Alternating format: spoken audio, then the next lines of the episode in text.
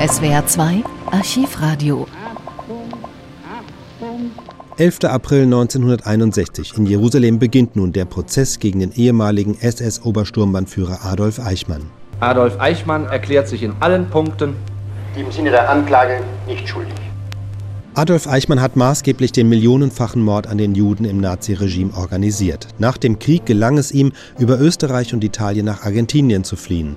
1960 wurde er vom israelischen Geheimdienst Mossad in Argentinien aufgespürt und nach Jerusalem entführt, wo ihm schließlich der Prozess gemacht wird. Wir hören vom Prozessauftakt zwei Berichte, einen aus der Bundesrepublik, einen aus dem DDR-Rundfunk. Zunächst die Reportage des ARD-Hörfunkkorrespondenten Hans-Joachim Netzer mitsamt der vorangehenden Ansage.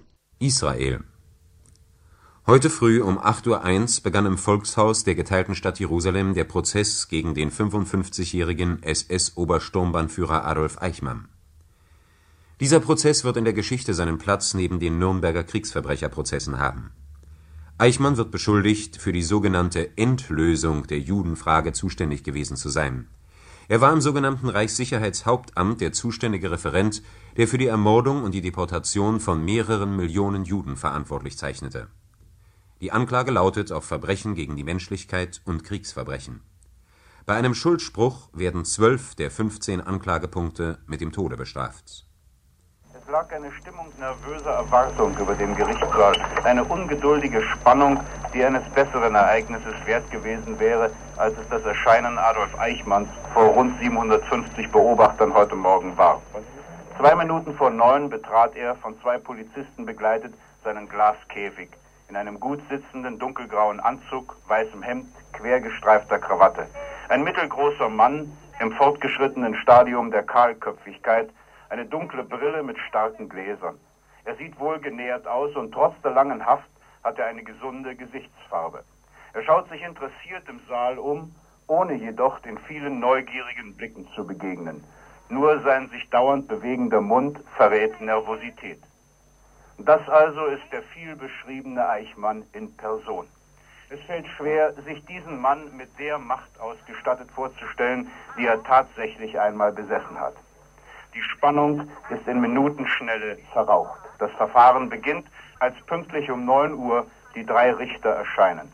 Oberrichter Landau eröffnet das Verfahren mit der Frage, sind Sie Adolf Eichmann? אתה Adolf, בנו של אדולף קרל אייכמן? Jawohl.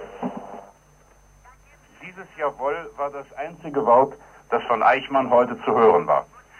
Alle drei Richter sind in Deutschland geboren. Dr. Halevi hat sein juristisches Examen sogar in Berlin mit Summa Cum Laude bestanden. Sie sitzen unter dem goldenen Staatswappen in einfachen schwarzen Talaren oben auf der Bühne, wie auch die fünf Staatsanwälte und die beiden Verteidiger. Oberrichter Landau beginnt, die Anklageschrift zu verlesen. זהו כתב האישום נגדך מטעם היועץ המשפטי לממשלה. Adolf Eichmann מואשם בזה כדלקמן. Eichmann steht, hört unbewegt zu, nur sein Mund bewegt sich. Absatz für Absatz wird die Anklage ins Deutsche übersetzt.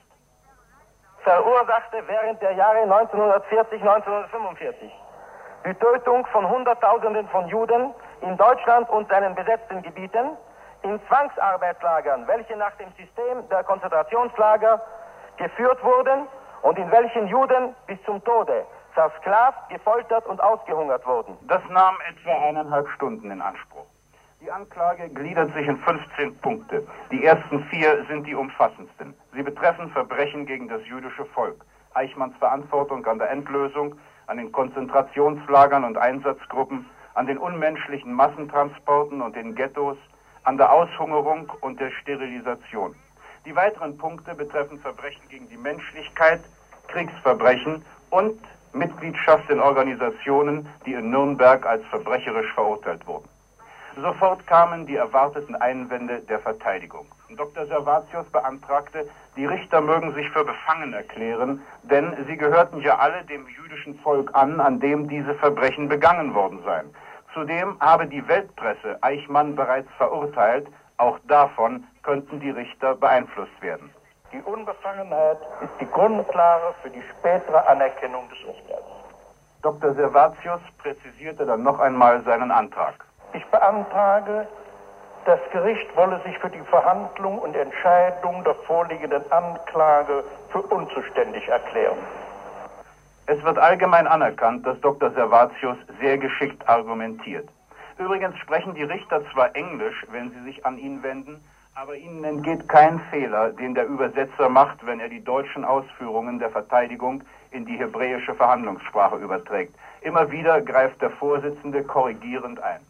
Der zweite Einwand, das Gericht solle sich für unzuständig erklären, denn a. sei das israelische Gesetz, das die Grundlage dieses Prozesses bildet, völkerrechtswidrig. Es wolle Vergehen bestrafen, die vor der Existenz des Staates Israel außerhalb seiner Grenzen gegen Menschen begangen wurden, die nicht seine Staatsangehörigen waren. Und b. sei Eichmann entführt worden. Die Strategie der Verteidigung schien dann deutlich zu werden, als Servatius erklärte, hier ginge es nicht um rein kriminelle Taten, sondern um politische Verbrechen, denn Eichmann habe im Auftrag seines Staates gehandelt und die Bundesrepublik sühne ja diese Schuld des Dritten Reiches bereits mit der Wiedergutmachung. Zudem wäre ein Prozess gegen Eichmann in der Bundesrepublik ebenso gesichert wie in allen anderen Staaten, die in der Anklageschrift genannt würden. Generalstaatsanwalt Hausner bemühte sich, diese Einwände zu zerpflücken, was den Rest des Tages in Anspruch nahm. Eines seiner schlagkräftigsten Argumente war, dass bis zu dieser Stunde kein Begehren der Bundesrepublik vorliege, Eichmann vor ihre Gerichte zu stellen und auch von keinem anderen Staat Israel das Recht auf dieses erste Verfahren streitig gemacht worden sei. Diese Kompetenzdebatte verlief vorwiegend in rechtswissenschaftlichen Bahnen. Morgen vermutlich wird das Gericht seine Entscheidung bekannt geben, ob es die Einwände der Verteidigung akzeptiert, was sehr unwahrscheinlich ist. Soweit unser erster Originalbericht aus Jerusalem vom ersten Verhandlungstag gegen Adolf Eichmann. Wir werden in den nächsten Tagen in unseren Zeitfunksendungen die Berichterstattung fortsetzen. Zeitfunksendungen die Berichterstattung fortsetzen.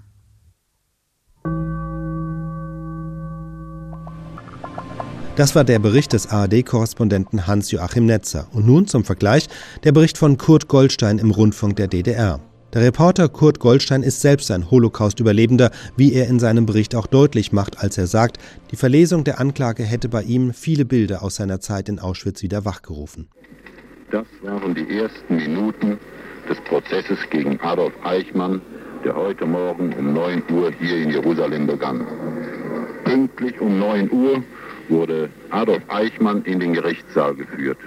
Nachdem er in seinem Glaskasten, begleitet von drei Polizisten, die ihn bewachten, Platz genommen hatten, trat das Hohe Gericht ein.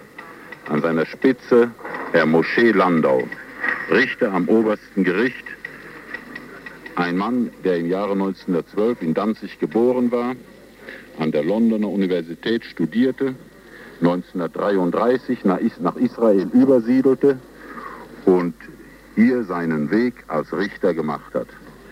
Zu seiner Seite stehen als Richter Herr Dr. Benjamin Halevi in Weißenfels an der Saale im Jahre 1906, äh, in Weißenfels an der Saale am 6. Mai 1910 geboren, der an der Berliner Universität sein Doktor der Rechte Magna Cum Laude im Jahre 1933 machte seit November 1933 hier in Israel lebt und auch hier als Richter tätig war. Und schließlich als dritter Richter Herr Yitzhak Rave in Aurich in Ostfriesland geboren, ebenfalls der ebenfalls an der Universität in Berlin und Halle studierte. Generalstaatsanwalt ist Herr Gideon Hausner der im Jahre 1915 in Polen geboren wurde, 1927 nach Israel kam und hier im Land an der Hebräischen Universität in Jerusalem und an der äh, Rechtsschule in Jerusalem seine Entwicklung als Jurist begann. Nachdem Adolf Eichmann über die Person befragt wurde, begann die Verlesung der Anklageschrift. Und ich muss Ihnen sagen, meine Hörerinnen und Hörer, beim Anhören der Anklageschrift wurden wohl ausnahmslos alle Journalisten zutiefst ergriffen. Und mir selbst ging es so, dass ich, die, dass ich all das, was ich in den Jahren 1941 bis 1945 in Auschwitz und Buchenwald erlebt hatte, noch einmal miterleben musste. Hier die Hauptpunkte der Anklage. Im ersten Punkt heißt es, der Angeklagte verursachte in der Zeit von 1939 bis 1944 die Tötung von Millionen Juden in seiner damaligen Eigenschaft als Beauftragter für die Ausführung des Naziplanes zur physischen Vernichtung der Juden, der als sogenannte Endlösung der Judenfrage bekannt ist. Unmittelbar nach Ausbruch des Zweiten Weltkriegs wurde der Angeklagte zum Leiter eines Referats der Gestapo in Berlin bestellt, das beauftragt war, die Juden Deutschlands und der übrigen Achsenländer sowie deren besetzten Gebiete zu erfassen, zu deportieren und zu vernichten.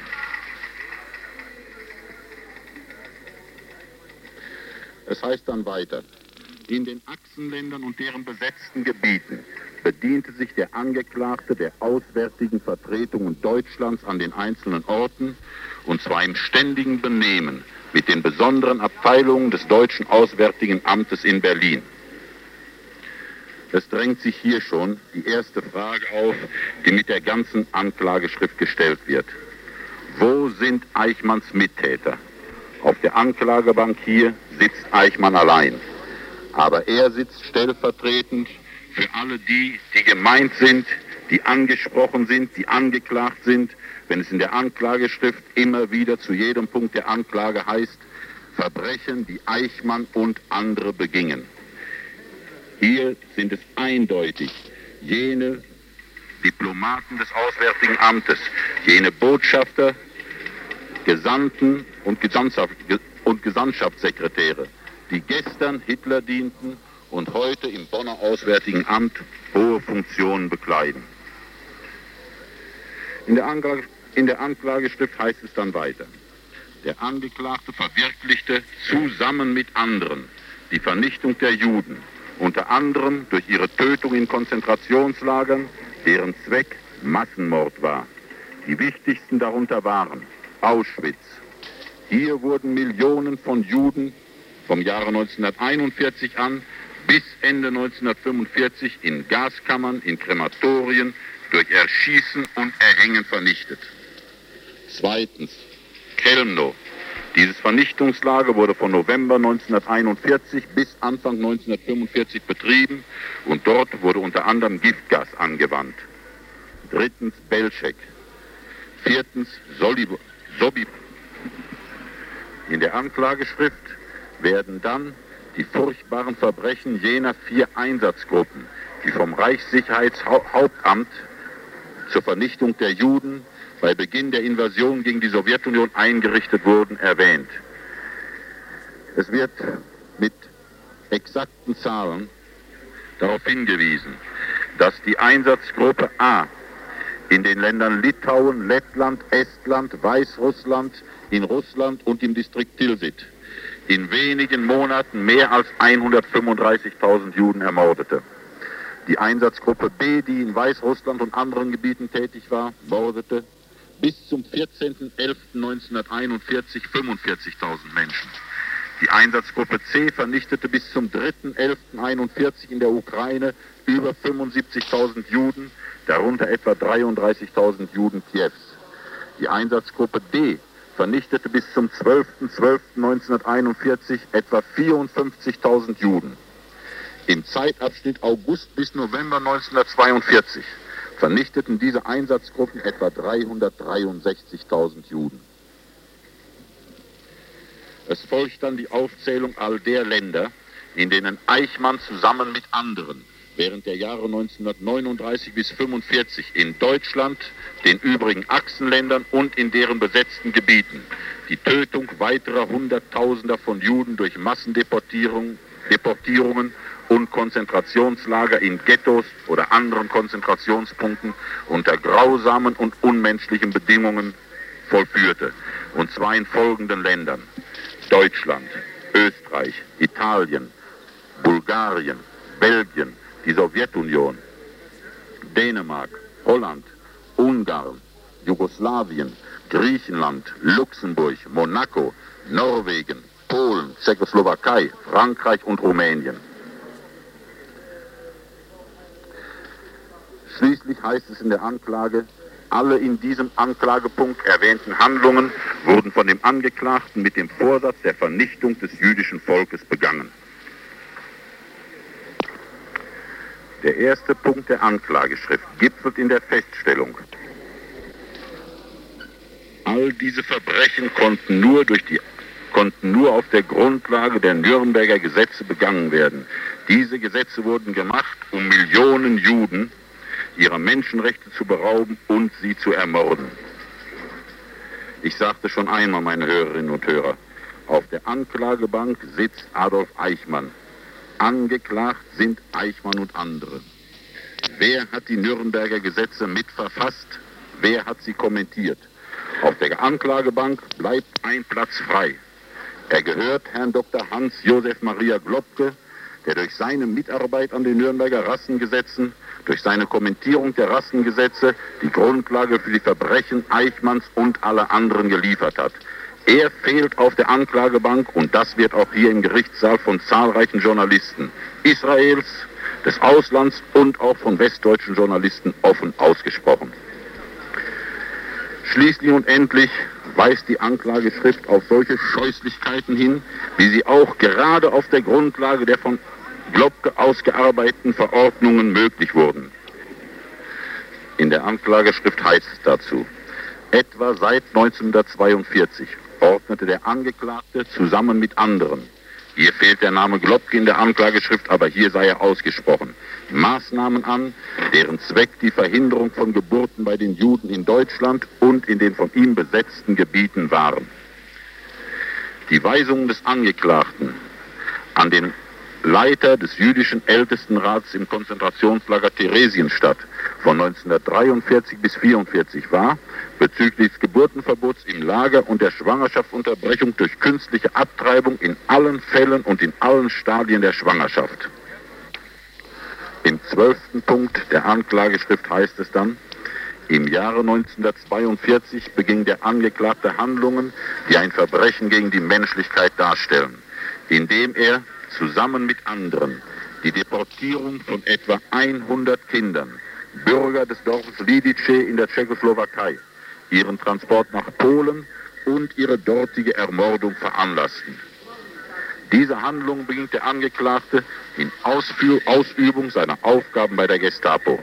Schließlich und endlich wird er in der Anklageschrift beschuldigt, verantwortlich zu sein für die Deportierung, Internierung und für die Deportierung und Internierung von etwa einer Million Bürger Polens, Zehntausender Bürger der Jugoslawiens und der Internierung und Vernichtung von Zehntausenden Zigeuner in den verschiedensten Ländern der Welt. Nachdem die Anklageschrift verlesen worden war, erhob sich Herr Dr. Servatius, um, um die Richter als befangen abzulehnen. Er erklärte, die Ausschließung eines Richters kann sich ergeben, wenn ein Richter selbst oder ein Angehöriger durch die mit der Anklage vorgebrachten Taten verletzt sein sollte. Eine solche Vermutung liegt nahe, meinte er. Sie ergibt sich daraus, dass das ganze jüdische Volk in die Katastrophe der Vernichtung einbezogen wurde.